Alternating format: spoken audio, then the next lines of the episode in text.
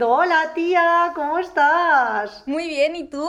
Jo, ¿cuánto tiempo que has estado por Chipre y todo? Cuéntame. Ya. Oye, ¿te parece si esta conversación la grabamos y la usamos para el podcast? Jo, pues creo que sí, ¿eh? porque realmente te tengo que decir que es el sitio más raro en el que he estado de momento. O sea que mm, hay muchas cosas que la gente no explica y creo que puede ser interesante. Genial, pues vamos a darle al play. Hola de nuevo. ¿Qué tal? Bien, ¿y tú? ¿Aventurera? Ya, ya, la verdad es que, jo, súper guay, ¿eh? Mm, Me ha gustado mucho la experiencia en general. Bueno, ya sabes que me encanta viajar. Pero bueno, voy a poner así un poco de contexto, ¿vale? Yo a priori... ¿Primera vez? Sí, primera vez en Chipre. Eh, yo a priori iba a ir a Chipre y tenía una pequeña escala porque no hay vuelos directos desde Barcelona. Entonces yo tenía una escala, pero mm, sorpresa, sorpresa, en 2023 me han vuelto a cambiar otro vuelo. Entonces yo salía de Barcelona un martes por la noche y tenía que hacer escala en Sofía y a las 6 de la mañana me salía un avión desde Sofía a Chipre. Entonces, Sofía, capital de Bulgaria. Entonces, ¿qué pasa? Que, que la- el segundo avión, o sea, el que salía de Sofía un miércoles a las 6 de la mañana, lo pasaron a el lunes antes a las 6 de la mañana. Y yo ese día, evidentemente, estaba en Barcelona trabajando y yo no podía cogerme un avión dos días antes desde, ¿sabes? Era ¿Qué me imposible. estás contando, tía? Muy heavy, Pero tía. una cosa, o sea, no entiendo a una persona que, bueno, será por eso, no será porque viajas tanto, tía, que siempre, cada vez que viajas, algo pasa. Por favor, aerolíneas del mundo, cuando mi amiga se compre un vuelo, mm, hacedlo bien. Ya, yo es que, a ver, sí, supongo que también es tema de probabilidad y que cuanto más viajas, más cosas te pasan. O sea, no hay nada como salir de casa para que te pasen cosas, eso está claro. Sí que es cierto que he tenido suerte en vuelos muy contados este año, pero la verdad es que sí, me han cambiado muchísimos, o sea, todo lo que no me habían cambiado en el resto de mi vida se ha concentrado en este año, es muy heavy. Por una parte, pues es eso, es probabilidad, también tengo que decir que todo me ha pasado con la misma compañía, sorpresa, sorpresa también, o sea, debe ser eso, pero bueno, últimamente es la que más vuelos tiene y la que más estoy cogiendo, pero bueno, la conclusión fue, pues, ¿qué hago? ¿Qué hago? Pues nada, pues me cogí un vuelo para un día más tarde y entonces aproveché para estar un día en Sofía, que también era la primera vez y no había estado nunca. Y pensé mucho en ti, la verdad es que me acordé de ti porque Sofía, eh, ¿Sí? bueno, no sé si viste las fotos, pero es un sitio bastante guay, creo que te molaría un montón y es súper barato. O sea, realmente es un destino para un fin de semana que te ves la ciudad, el país es imposible, es enorme y no te lo puedes ver en un fin de semana, pero para estar una escapada así de un fin de, muy bien y lo repito, muy barato. O sea, esto eh, a finales de 2023, principios de 2024 ya no se ve, pero dormimos dos noches por 25 euros. Hostia. Uy, perdón, no sé si podemos decir Yo creo que sí. Pero en un hotel y, mm, y, a ver, tampoco un hotel increíble, pero, o sea, no era un hostel habitación compartida, no. Ya, sino ya, un hotel ya, con tu baño privado y, y correcto. Qué guay, tía. Apúntatelo porque es un buen destino. Lo único que, claro, pues hacía bastante frío. Hacía bastante frío, hacía menos 3 grados. Y luego, pues al día siguiente estábamos en Chipre, pues a 22. Un poco de contraste. Y para estas maletitas pequeñas de minimalistas, como hablábamos en, en un episodio anterior, pues bueno, pues me- tuve que hacer peripecias, la verdad. Que a la gente a la que se lo explicaba y me vieron la maleta me decían, eh, de verdad, eh, muy heavy. Pero bueno, sí, sí, lo hice pues lo mejor que pude. Total. Y nada, o sea, Bulgaria súper recomendable. Bueno, Sofía en concreto muy guay, muy chulo, muchas iglesias, pero bueno, vale la pena. A nivel arquitectónico muy chulo y a nivel de historia del arte creo que te puede gustar. Hay bastante arte. Bueno, hay muchas iglesias de ortodoxas, por lo tanto hay mucho arte iconoclasta. Eh, pero bueno, muy bien, muy, muy recomendable. Pero bueno, a lo que venimos a hablar es eh, lo que nadie te ha contado, o por lo menos a mí nadie me había contado de Chipre antes de ir, y creo que, que es algo que merece la pena saber. Porque por una parte, pues yo tuve como poco tiempo de informarme, entonces lo que hice fue lo típico de ponerme a escuchar podcast dos días antes, que es como yo me informo últimamente de las cosas. Entonces, también lo que me gusta mucho es, pues me descargo un podcast y, sobre el sitio al que voy y me lo escucho en el avión, y así amortizando el tiempo. Pues encontré muy poquitos podcasts sobre Chipre, sí que habían un par bastante interesantes, pero realmente no fue la realidad que yo me encontré. Entonces, te cuento, ¿tú cuántas fronteras crees que tiene Chipre? Porque Chipre es una isla, está en el Mediterráneo, ¿cuántas fronteras dirías que tiene? Ninguna. Claro, yo es lo, lo que pensaba, yo digo, vale, Chipre es un único país, no tiene fronteras. No, Chipre tiene tres fronteras, o sea, hace frontera con dos países, digamos. Uno de ellos no reconocido. Entonces ahí yo ya fue cuando me empezó a explotar la cabeza. Tiene frontera. Uy, uy, uy. Sí, uy. sí. Tiene frontera con la parte norte, que son los que se autodenominan, digamos, turcochipriotas, que fueron los que en 1965 desde Turquía invadieron parte de Chipre y actualmente hay una frontera no reconocida eh, que, mm, que, gestiona la, la ONU, o sea, las Naciones Unidas. Y luego aparte, que eso también me lo encontré de sorpresa abriendo Google Maps, de repente yo me di cuenta que yo estaba en UK, ponía United Kingdom, y es como, ¿qué? O sea, yo estaba dentro de una isla y, y, acababa de darme cuenta de que había pasado una frontera. Entonces hay mínimo tres fronteras en el país. Una con la parte norte, heavy. que es la República eh, del Norte de, Turco de, de Chipre, y luego Chipre, y luego una parte que es de UK. Entonces, claro, yo fue como, ostras, heavy, esto nadie te lo explica. A ver, así como primera impresión, ¿sabes? Pues Chipre, isla mediterránea, tiene que ser como una especie, pues yo que sé, un Mykonos, un Santorini, una isla así rollo griega y tal, igual no tan cara, pero no con un poco ese, ese mood, ¿sabes? Es lo que pienso yo, sí pienso en Exacto, Chipre, yo me lo imaginaba, pues sí, un poquito eso, a nivel cultural, pues más griega, pero un estilo Malta, digamos, ¿no? Su propio país, su propia isla, van a la suya, Muy ¿no? bien. Pues, pues no sé, a priori no.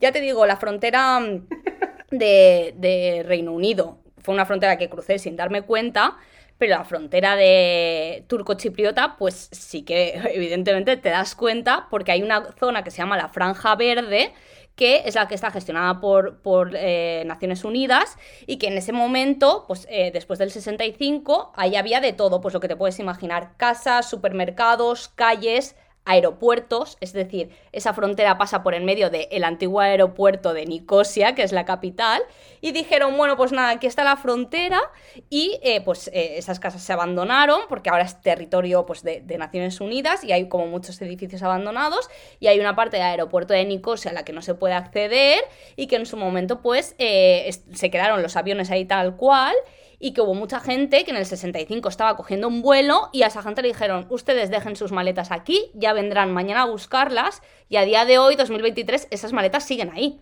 O sea, es que es muy heavy, Hostia. muy heavy. Perdón, es que me estoy pasando, tía, pero es que me estoy quedando loquísima. Total. O sea, ¿cómo puede ser? O sea, en plan, es como reclamamos el territorio, montamos una frontera aquí y, y ya está, ¿sabes? Y debe ser como, pues, ¿no? Todo, toda esa parte abandonada y luego un par de kilómetros ya más dentro de la parte turca que dices tú, pues ya mm, el Chipre turco. Exacto, sí, sí, totalmente. Y, y, claro que esto, o sea, nosotros llegamos, alquilamos un coche, a mí nadie me dijo nada, ni que yo tenía que cruzar fronteras, es que absolutamente no encontré información en ningún lado. Eh, también te tengo que decir, no hice una super búsqueda dos meses antes, pero yo qué sé, lo típico de que te informas, pues un par de días antes de irte, ¿no? Chipre en Wikipedia. Sí, sí, totalmente. Eh, entonces, bueno, pues yo, pues eso, pues como me informo mediante podcast, pues si alguien se informa mediante podcast, nos descubre y escucha este episodio, pues si ayudo a alguien o ayudamos a alguien, pues me voy a alegrar un montón, ¿no? También. Vale, entonces, un momento, pausa. Tema fronteras. ¿Qué pasó? O sea, tú ibas tan tranquilamente con tu coche alquilado a ver una parte de la isla de Chipre y de repente te encuentras una cola del copón, rollo como cuando quieres entrar a Andorra y la gente ahí en plan passport. Sí, sí, tal cual. O sea, yo básicamente te digo, encima también nos atrevimos a cruzar el mismo día que llegamos. O sea, yo a las 4 de la mañana estaba cogiendo, o sea, entrando en el aeropuerto de Sofía, pasé la frontera de Bulgaria, llego a Chipre, llego, aterrizo, cojo un coche, veo un poco Lárnaca, que es el aeropuerto al que llegamos, que es el que está más activo actualmente, y cogemos el coche y decimos, vale, pues vamos al siguiente sitio, que es una de las ciudades que más recomiendo de ver, que es increíble, que se llama Famagusta, está chulísimo, es el de las catedrales abandonadas, no sé si te suena de verlo en mis stories con muchas iglesias así abandonadas, súper chulas, y claro, pues nada, nos cogemos el hotel ahí, decimos, bueno, pues nada, tiramos millas, vale, yo sí que vi lo de que había una frontera, no reconocida, pero también pensé, yo qué sé, ¿sabes? Tampoco lo vi por Google Maps, porque en Google Maps las fronteras no reconocidas aparecen como una línea discontinua, así en gris. Ah, sí, esa story la vi. Esa story la vi. Pero vamos, que pensaba que era más como una cosa anecdótica, ¿no? Por así decirlo. No, no. O sea, yo ahí fue la segunda vez que pasaba por esa frontera y hice la captura de pantalla de decir, yo estoy aquí, ¿sabes? O sea, para mi recuerdo, porque yo mis stories los subo, lo que dijimos, Instagram como álbum de fotos personal, pues yo los stories los subo para mi recuerdo, lo siento por los que me seguís, pero espero que os gusten. Y, mm, y sí, sí, fue como en plan, Buah, me quiero acordar de este momento, porque claro, nosotros pues eso, pasamos eh, la parte greco-chipriota, pues bastante pues normal, tampoco es un miconos, pero sí que tiene pues tintes así muy de isla griega, entonces, bueno, normal, normal. Eh, sí que había pues poca iluminación en ese momento, ya se había hecho de noche, porque otra cosa es que anochece muy pronto en Chipre, en invierno, a las cuatro y media ya es de noche, entonces te tienes que organizar como muy bien el día para ver las cosas con luz. Entonces, claro. ya era de noche, entonces decimos, vale, pues nada, carretera, vamos hacia Famagusta, tal, y nada, y simplemente vamos a eh, cruzar lo que aparentemente pues era una frontera no reconocida y yo pensé, pues nada, aquí será pues, yo qué sé, en Europa no estamos acostumbrados a esto. Tú hoy en día vas a Francia y nadie te pide pasaporte ni nada, tú entras y sales y en coche y eso es como si fuera tu casa, ¿sabes? Prácticamente. Pues total, que nada, pues llegamos, eh, pasamos, vemos un control de frontera eh, europea, chipriota como tal, nada, pasaportes, tal, vale, perfecto, vamos para adelante. Segunda frontera, la frontera turco-chipriota, para que te dejen entrar, ¿no? Total, de nuevo, pasaportes, tal, y te dicen seguro del coche. Y yo, eh, el que hemos contratado. Mira, hemos cogido el coche con tal compañía que no nos hace, no nos paga por hacer publicidad, entonces dijimos, vale, tal compañía, toma. No, no, este no sirve. Tenéis que hacer un, un seguro de coche turco-chipriota. Y yo, eh, ¿cómo? Querido, o sea, ¿me lo puedes volver a repetir, por favor? Vale, bueno, total, eh, párate el coche, bajar del coche, tal. Claro, de noche, no sabes lo que te estás esperando, estás en una frontera que dices, eh, es que, ¿qué está pasando aquí? No es un ambiente agradable, que luego no pasó nada, y hago el spoiler, pero que en ese momento que nadie te explica nada, es como, ¿qué está pasando? Ya, cuánta tensión. Me quedo con tus pasaportes, que a mí esto es lo que menos gracia me hace en el mundo, que la gente se quede con mi pasaporte, porque es como, perdona, yo sí quiero volver. o sea, si, si lo necesito, quiero hacerlo, ¿sabes? Pues total, se quedan con tu pasaporte, ves a esta garita y pilla el seguro. Vale, pilla el seguro. Eh, vamos a la garita, ta, ta, ta, vale, tal, ¿cuántos días vas a estar? Mm, ta, ta, ta, preguntas, vale, pues mira, lo mínimo que tenemos es un seguro de coche, que porque le llaman así, de, de tres días y son 20 euros. Y yo, vale, ok, ahí hubo debate, lo pagamos, no lo pagamos, y dije, no pasa nada, tenemos el hotel, vamos a pagarlo y ya está, porque quiero ver la otra parte, ¿no? También. Claro, sí, sí, ahora ya, ahora ya estás ahí, o sea. Exacto. Total, que nada, pues eso lo vamos ahí a pagar y dicen, no, no, solo euros y en efectivo. Y yo, pues, pues, sí, pues no tengo efectivo. Vaya mafia. Claro, claro, total. O sea, es que yo flipé. Y yo, pues, pues no tengo efectivo y mi hotel está allí detrás. ¿Qué hago? ¿Sabes? No, pues coges el coche, te das la vuelta, te vas a buscar un ATM, un cajero, sacas el dinero y vuelves. Y yo, ¡buah! Yo ahí ya estaba en plan, calentita, ¿sabes? Bueno, pues nada, pues de... Y era como, no, tenéis un parking para que aparquemos el coche aquí. Claro. Y nosotros vamos a entrar andando, vamos a dormir y ya mañana por la mañana hago todo lo que te dé la gana porque ahora mismo... No. No quiero hacer nada de todo esto, o sea, es como ya, ya, es que en ese momento yo era como en plan, eh, ¿por qué? Primero, porque no tengo esta información y porque me coge todo de sorpresa y a lo mejor me están timando, ¿sabes? Es como, jolín. Y, pensé, no empezamos bien, ¿sabes?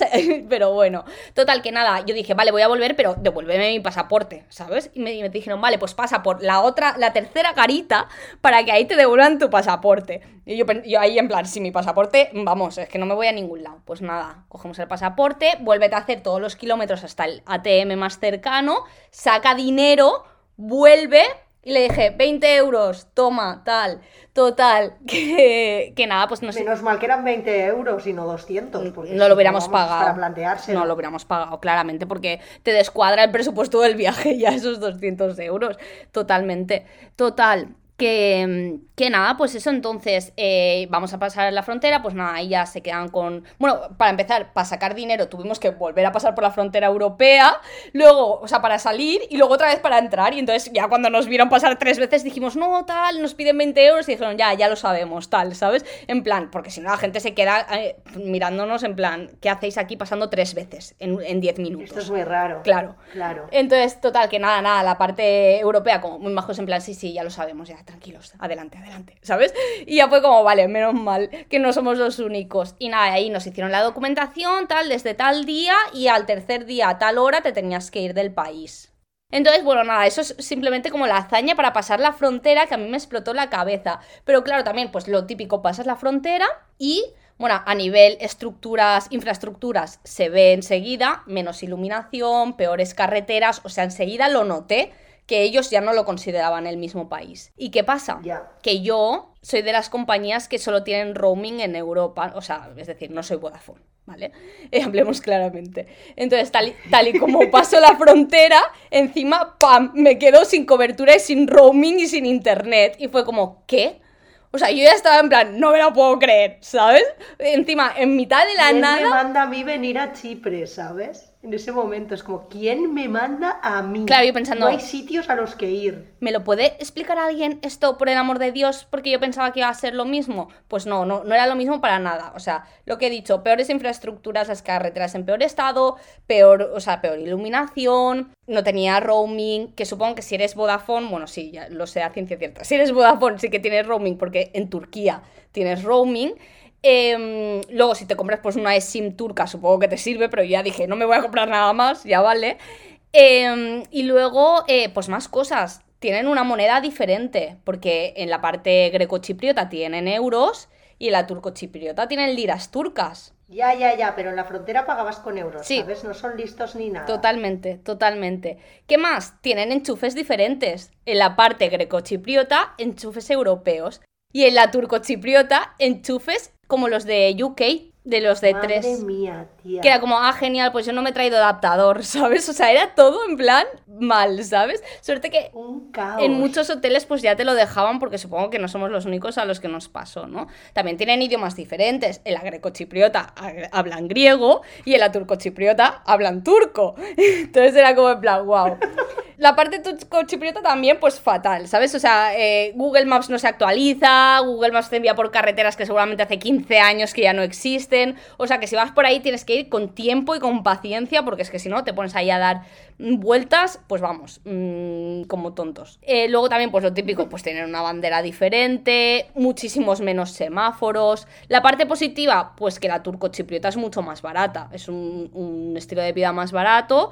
Eh, la comida es más barata, dormir es más barato que la parte griega. em, luego, Que ya era barata, vamos. que ya era barata, pero bueno, se nota bastante más. Y luego también la gasolina. Por, si es un viaje que haces en algún momento de tu vida, pues pones gasolina en la parte turco-chipriota porque te sale muchísimo más a cuenta. Pequeños consejitos. Muy heavy, muy heavy. Me voy a ir a la parte turco-chipriota solo para cargar el, el tanque del coche y luego devolverlo lleno, ¿sabes? Totalmente. Pues prácticamente vale la pena. Y nada, pues es un país muy chulo para visitar en coche totalmente, eh, que la mayoría de ubicaciones, pues es, o sea, hay muy poco transporte público y a la mayoría de yacimientos arqueológicos, que hay un montón, pues es muy difícil, es muy difícil acceder, ¿no? Acceder. sí.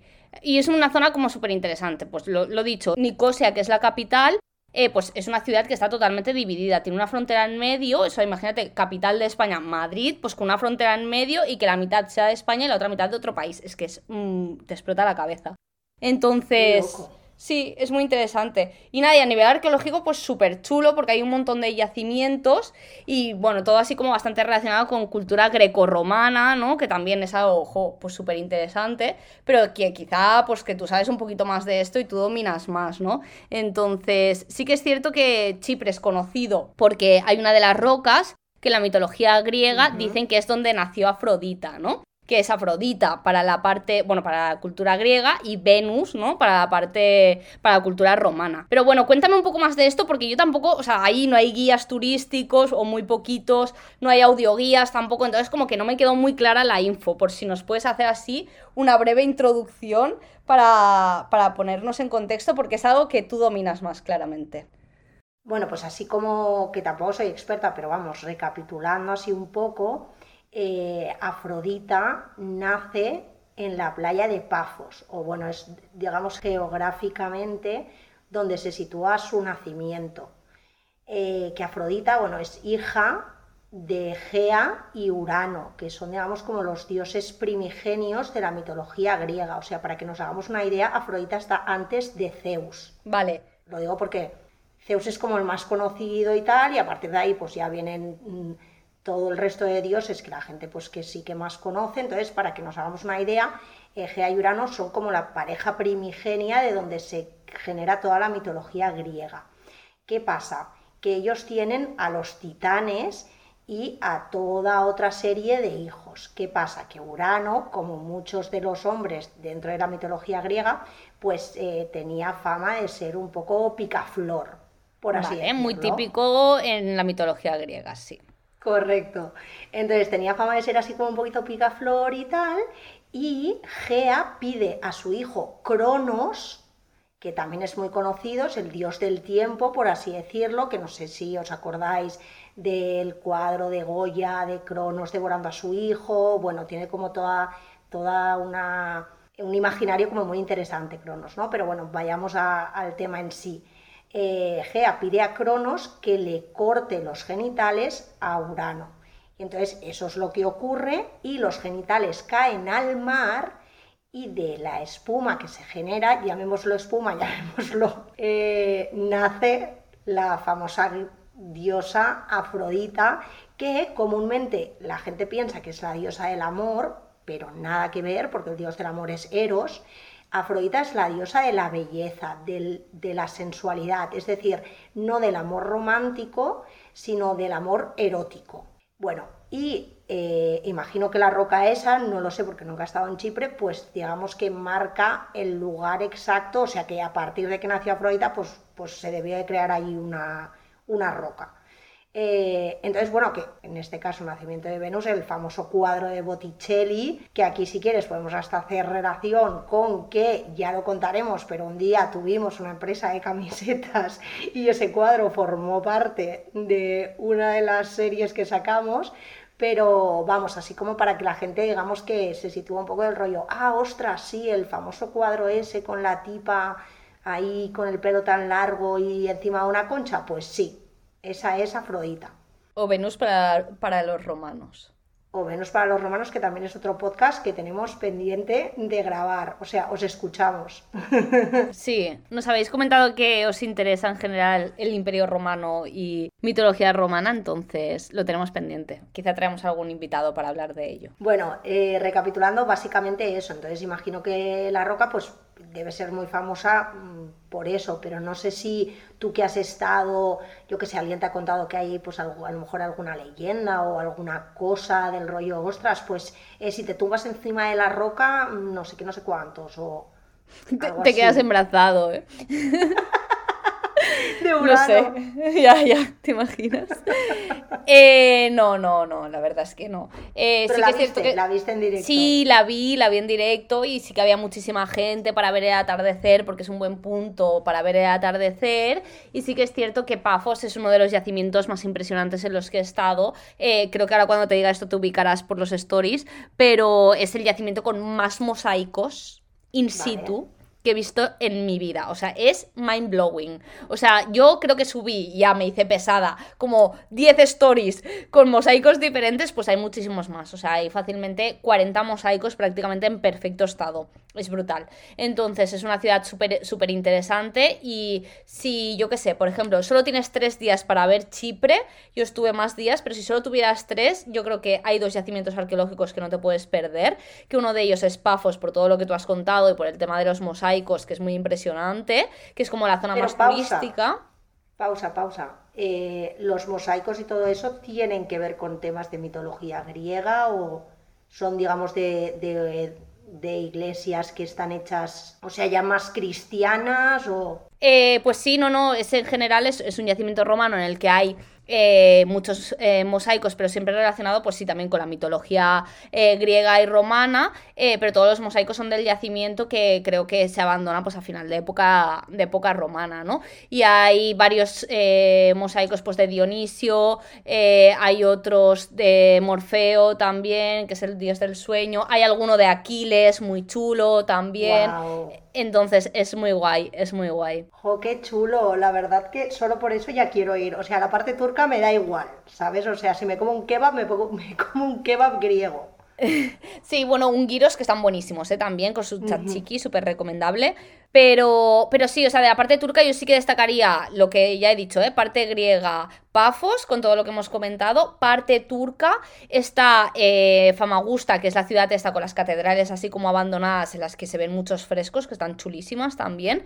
Y luego, aparte, muy cerca de Famagusta, como a 5 o 10 minutos en coche, hay otro yacimiento arqueológico que se llama Salamina, que también es súper famoso y, y, que no es donde se hizo la batalla de Salamina, pero también hay, pues, bueno, es, muy bonito de ver y también pasaron hechos históricos muy chulos. Y sobre todo, no sé si te acuerdas, pero es de una stories que he subido un vídeo rodeada de columnas. Sí, sí, sí, sí. Pues ahí, chulísimo también. Entonces, si solo tienes dos, tres días, pues yo recomendaría pues cruzar la frontera porque en verdad vale la pena y es chulísimo. Y, me quedaría pues con estos dos puntos como imprescindibles, pero luego aún así hay muchísimos más, vale mucho la pena realmente. Chipre, Chipre eh, es, un país que la verdad que vale la pena explorar eh, y que creo que pues eso, se volverá como, como más turístico, espero dentro de, unos años. Eh, espero por el bien del país porque el turismo siempre ayuda al crecimiento económico del país y seguro que puede ser bienvenido, pero que por otra parte da pena que se pueda perder, ¿no? Pero bueno, yo recomiendo ir antes de que sea un sitio 100% turístico porque la verdad es que es muy chulo. Sí, sí, sí, o sea, me has, dejado con las ganas totales de ir y encima ahora que me estás vaticinando ella, Nostradamus de los destinos turísticos. Así que me tengo que poner las pilas. El año que viene me quería ir a Rumanía, pero igual lo cambio y me voy a Chipre, ¿sabes? Y encima, imagino que con el clima y todo eso eh, andaremos un poquito como a la par. O. Ah, no, no, has comentado que, que 22 grados, ¿no? Es un poco más cálido que Barcelona, sí. No sé qué temperatura ha hecho los últimos días por aquí, pero sí que es cierto que, mm, que, sí que es más cálido, ¿eh? O sea, eh, principios de diciembre pues hacía unos 22 grados más o menos. Había un par de días que era, o sea, yo estaba en tirantes, que yo soy una persona friolera. Yo estaba en tirantes y en pantalón corto. Luego por la noche pues su jerseycito, su sudadera, pero sí, la verdad es que para diciembre pues si quieres escapar un poquito del frío y de las temperaturas del el norte de Europa, que si viajas pues sabes que te vas a encontrar nieve, pues la verdad es que está bien también. No, no, súper bien, o sea, otro apunte más, digamos, otro, otro más uno para escoger a Chipre próximamente como destino.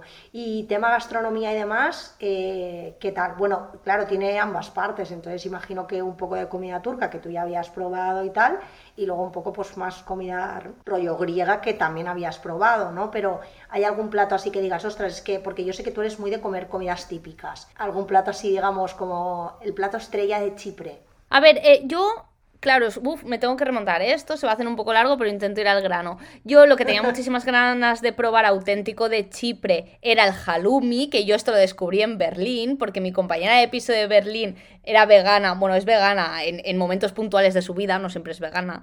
Eh, entonces me llevó a un sitio para comer halloumi, que es un queso típico de Chipre, eh, con un falafel, ¿vale? Se llama halloumi falafel. Halloumi falafel picante, vamos, es un sitio súper top de Berlín, está buenísimo y es, es el plato estrella de ese sitio.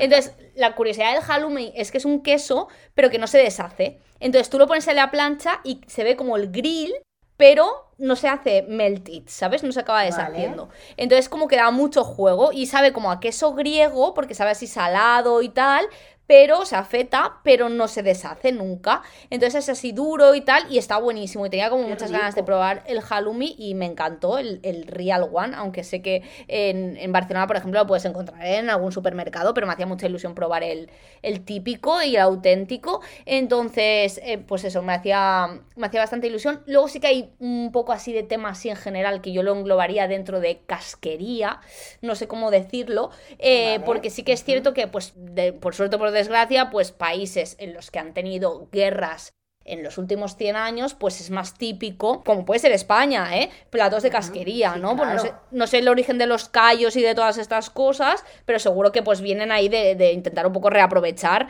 pues la matanza, ¿no? Por decirlo de alguna manera. el animal, claro. Claro. Entonces, eh, tienen una cosa que se llama chef Seftalia, creo, que es como eso, pues como carne picada envuelta como en intestinos, que yo en ese momento pensaba que era envuelto en col, luego cuando lo empecé a probar dije, uy, tengo dudas de si esto es col, es intestino, tal, eh, y sí, sí que era eso, pero bueno, son cosas que se han de probar, ¿no? O que a mí...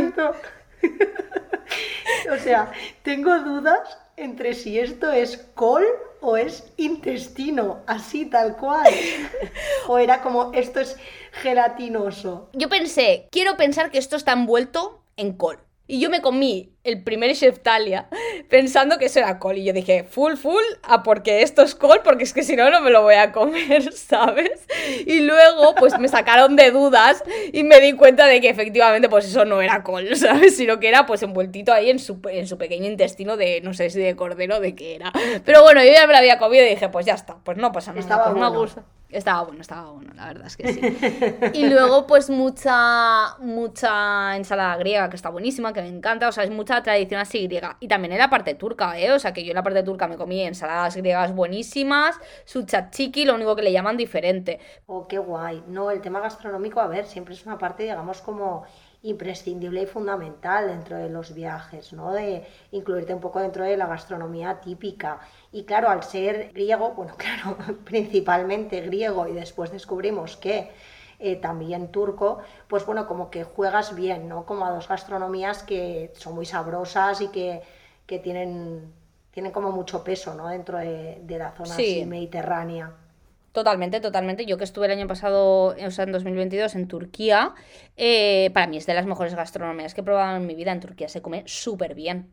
Y después a nivel seguridad y demás, ¿es un país seguro? A ver, yo es que me sentí, no, no insegura, pero me sentí como un poco vulnerable por el desconocimiento que tenía. Por eso también te dije, ostras, creo que es súper guay que la gente cuente sus experiencias, ¿no? Porque el conocimiento es poder, ¿sabes? Y entonces pues sientes que tienes la situación como más bajo control. Yo no me he sentido insegura en ningún momento, pero sí que me he sentido como a expensas de la situación, ¿sabes? Y no sentir, sí que he sentido que a veces la situación no la tenía del todo controlada, pero no quiere decir eso que, me haya sentido insegura ni muchísimo menos. Puede, puede chocar un poco, ¿no? Pero yo en general lo vi, lo vi todo muy seguro, lo vi todo bastante bien. Mm. Qué guay. ¿Volverías? Sí, yo creo que sí. Es que últimamente como estoy viendo como sitios nuevos, me da como mucha pena pensar que no voy a volver. Entonces siempre me voy pensando, Buah, en algún momento volveré. Porque, por ejemplo, pues siéndote totalmente sincera, estuvimos por el tema del cambio de vuelo y tal que he empezado antes, estuvimos eh, siete días y siete días se queda corto, ¿eh? O sea, siete días tuvimos que ir mm, bastante... Si lo quieres ver todo, tienes que ir muy a prisa. Pero sí que es cierto que, teniendo en cuenta que los días en invierno son más cortos y que no hicimos ni playa ni nada, que se podía hacer, ¿eh? la gente se bañaba igualmente, pero nosotros pues priorizamos ver más cosas a ir a la playa y pasarte toda una mañana en la playa, por ejemplo. Ya, ya, ya. No, o sea, contraposición, por ejemplo, de lo que decías de Sofía como una ciudad perfecta para hacer una escapada, etcétera, etcétera, pues igual Chipre no es un sitio para hacer una escapada, ¿no? Ya que vas, pues vas entre 7, igual 10 días, Exacto. lo ves todo otra curiosidad que esto me enteré escuchando podcast antes de ir, que fue lo que más claro me quedó, es que Chipre es tipo paraíso fiscal, es el típico sitio en el que la gente se va y que los autónomos acaban como pagando mucho menos impuestos que en España, que tampoco es difícil porque la barbaridad que se paga en España no es ni un medio normal, pero que también hay mucha gente que, que va ahí como se va a Andorra o se va a Malta, pues también ahora mucha gente se está yendo a Chipre. Ah, bueno, mira, pues es bueno saberlo por si triunfamos, ¿sabes? Nunca se sabe, mira, ahí tomando nota, tomando nota. Eh, poco más, ¿no? Que añadir. Nada, yo creo que nos hemos puesto al día porque hacía días que no hablábamos, o sea que yo creo que ya nos hemos hecho el update de qué ha pasado eh, pues durante nuestras vacaciones y por qué no grabamos la semana pasada, ¿no? O sea que, que guay, sí, nos hemos contado porque últimamente solo hablamos del podcast, así que está bien también que nos contemos nuestra vida. Pues sí, me alegro mucho de escuchar tu vocecilla. Yo también. Vamos hablando, que vaya bien. Chao. Chao.